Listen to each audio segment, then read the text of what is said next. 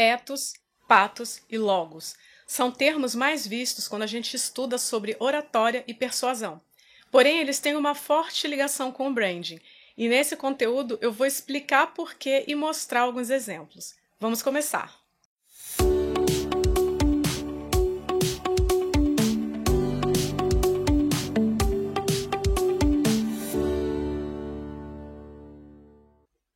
A capacidade de estimular corações e mentes talvez seja a maior vantagem competitiva de uma marca. E há milhares de anos, Aristóteles já tinha muitas ideias sobre como que a gente pode trabalhar bem essa habilidade. Embora muitas vezes a palavra retórica seja usada como sinônimo de expressões vazias, truques verbais, na realidade é o estudo cuidadoso dos métodos e meios de como que a gente pode persuadir o público por meio da linguagem. Ou seja, a retórica é a arte da persuasão. É também a forma como a gente se comunica na nossa vida cotidiana. Porque essas comunicações podem ser em texto, imagens, vídeos, qualquer formato de conteúdo. A retórica requer compreensão e controle da linguagem, além do conhecimento da cultura. Ou seja, a gente domina situação, objetivo, público, tópico e contexto. As áreas de vendas e marketing costumam abordar bastante a arte da persuasão. Em suma, é quando a gente quer mudar a percepção das pessoas para atingir um objetivo específico. Na Grécia Antiga, as decisões políticas exigiam convencer de que a sua ideia era a melhor. Por isso, um grego antigo precisava identificar a sua audiência, transmitir a sua mensagem e convencer as pessoas que a sua ideia era boa. Agora pense no mundo das redes sociais. Conseguiu identificar aí que tem tudo a ver com a nossa realidade? Em outras palavras, um grego antigo precisava de branding e marketing de conteúdo. Com isso, Aristóteles foi a primeira pessoa a escrever sobre temas que hoje a gente pode chamar de estratégia de marketing. A retórica se refere ao estudo e uso da linguagem, escrita, falada e visual. Pois ela investiga como que a linguagem é usada para organizar e manter grupos sociais, coordenar comportamentos, gerar mudanças e difundir o conhecimento. A retórica é então a arte da persuasão, por meio da comunicação. É uma forma de discurso que apela para as nossas emoções, mas também para a lógica, para que a gente possa então motivar e informar as pessoas. Então, ela pode ser entendida como sinônimo de oratória. Embora a retórica tenha nascido para estruturar como falar em público, tanto escritores quanto palestrantes usam hoje todos esses conhecimentos para poder então transmitir as suas mensagens inspiradoras e motivacionais. Como veremos nesse conteúdo, as marcas também usam esses recursos nas suas mensagens. Para isso, vamos entender sobre influência e persuasão. É comum que esses dois termos sejam usados como sinônimos, porém, vamos ver então as diferenças que existem entre eles. Persuasão é argumentar com alguém para que essa pessoa então acredite ou faça algo. A influência, por outro lado, é a capacidade de afetar a maneira de pensar do outro. Então você viu que ambos os termos têm significados profundos, pois tanto a persuasão quanto a influência podem ser usados para inspirar pensamentos, atitudes e comportamentos. Nesse contexto, os dois são técnicas motivacionais. À primeira vista, o uso dessas duas técnicas de motivar e orientar o comportamento e a atitude de quem faz parte, por exemplo, da nossa equipe para atingir um determinado objetivo em comum pode parecer a mesma coisa, né? Mas as duas são ótimas ferramentas para as marcas também. No entanto, existem diferenças sutis aí entre as duas. Embora ambas se preocupem em gerar uma mudança no comportamento e nas atitudes, elas usam métodos diferentes. Se, por um lado, a persuasão exige comunicação, a influência já funciona sem a comunicação. persuasão é você se comunicar de forma a influenciar a opinião de outras pessoas. É você fazer com que as pessoas acreditem em certas informações ou então motivar essas pessoas a tomar uma determinada decisão. Já a influência tem o ponto de vista ideal, né? Então, a pessoa que está querendo influenciar, ela tem aquele ponto de vista e ela quer motivar as outras pessoas a trabalharem juntas para que todos tornem então essa visão uma realidade. A sua marca deve então ser capaz de influenciar e persuadir ao mesmo tempo. As medidas necessárias para cada uma vai então depender da situação e aí é o seu trabalho entender quando usar cada uma delas. Criar mudanças duradouras em qualquer ambiente exige que você use os dois estilos em conjunto. Agora vamos então entrar nos termos ethos, patos e logos. Com o objetivo de estruturar as palavras e organizar um discurso eficaz, Aristóteles delineou o triângulo da persuasão, ou triângulo da retórica. Cada ponta desse triângulo apela para uma parte diferente da psique humana. Vamos ver. Ethos é o elemento por meio do qual a marca estabelece a sua credibilidade e autoridade, bem como a sua boa reputação. É estabelecer autoridade sobre um determinado assunto e, com isso, ganhar a confiança das pessoas. Patos é o apelo feito às emoções, para provocar então determinados sentimentos na nossa audiência. E logos é um chamado para lógica e razão. Etos, patos e logos são apresentados como um triângulo, porque os três devem se equilibrar no nosso discurso. Se a gente apelar muito para apenas um desses elementos, esse triângulo perde a estabilidade. Então, se você puder criar uma combinação desses três elementos aí na sua comunicação, você vai apelar para emoção, razão e confiança na sua marca. Com isso, a sua mensagem será persuasiva. Vamos agora ver em mais detalhes cada um dos três. Ethos também tem tudo a ver com credibilidade.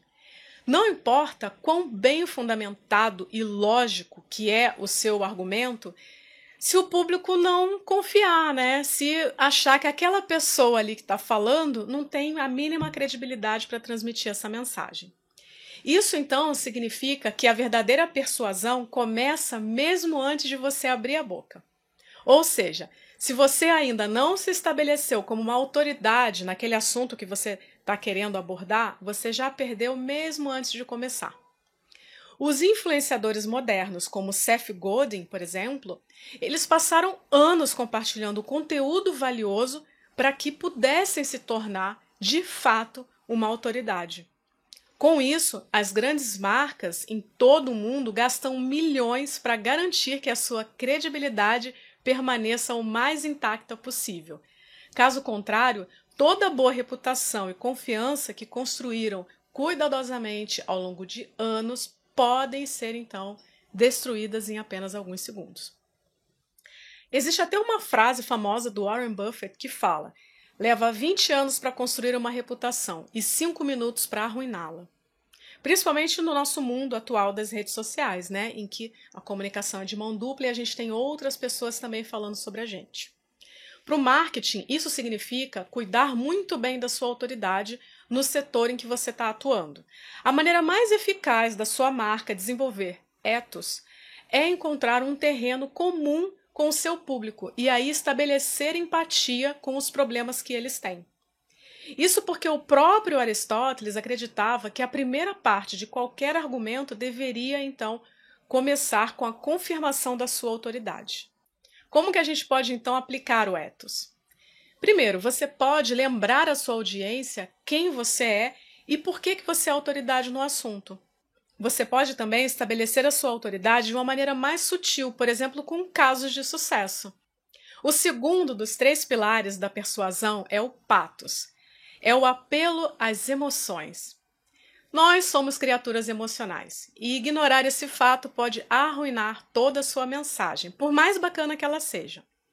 Aristóteles explicou que para persuadir alguém, Você não pode simplesmente confiar na razão e na lógica. Você tem que encontrar uma maneira de fazer o público sentir, se emocionar. Seja esperança, raiva, bom humor.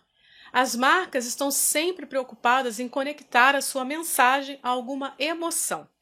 Por isso que a gente trabalha a psicologia das cores, arquétipos de marca, entendeu? Superficialmente, a Red Bull é como qualquer outra marca de bebida energética, mas a sua estratégia é o que a torna tão especial.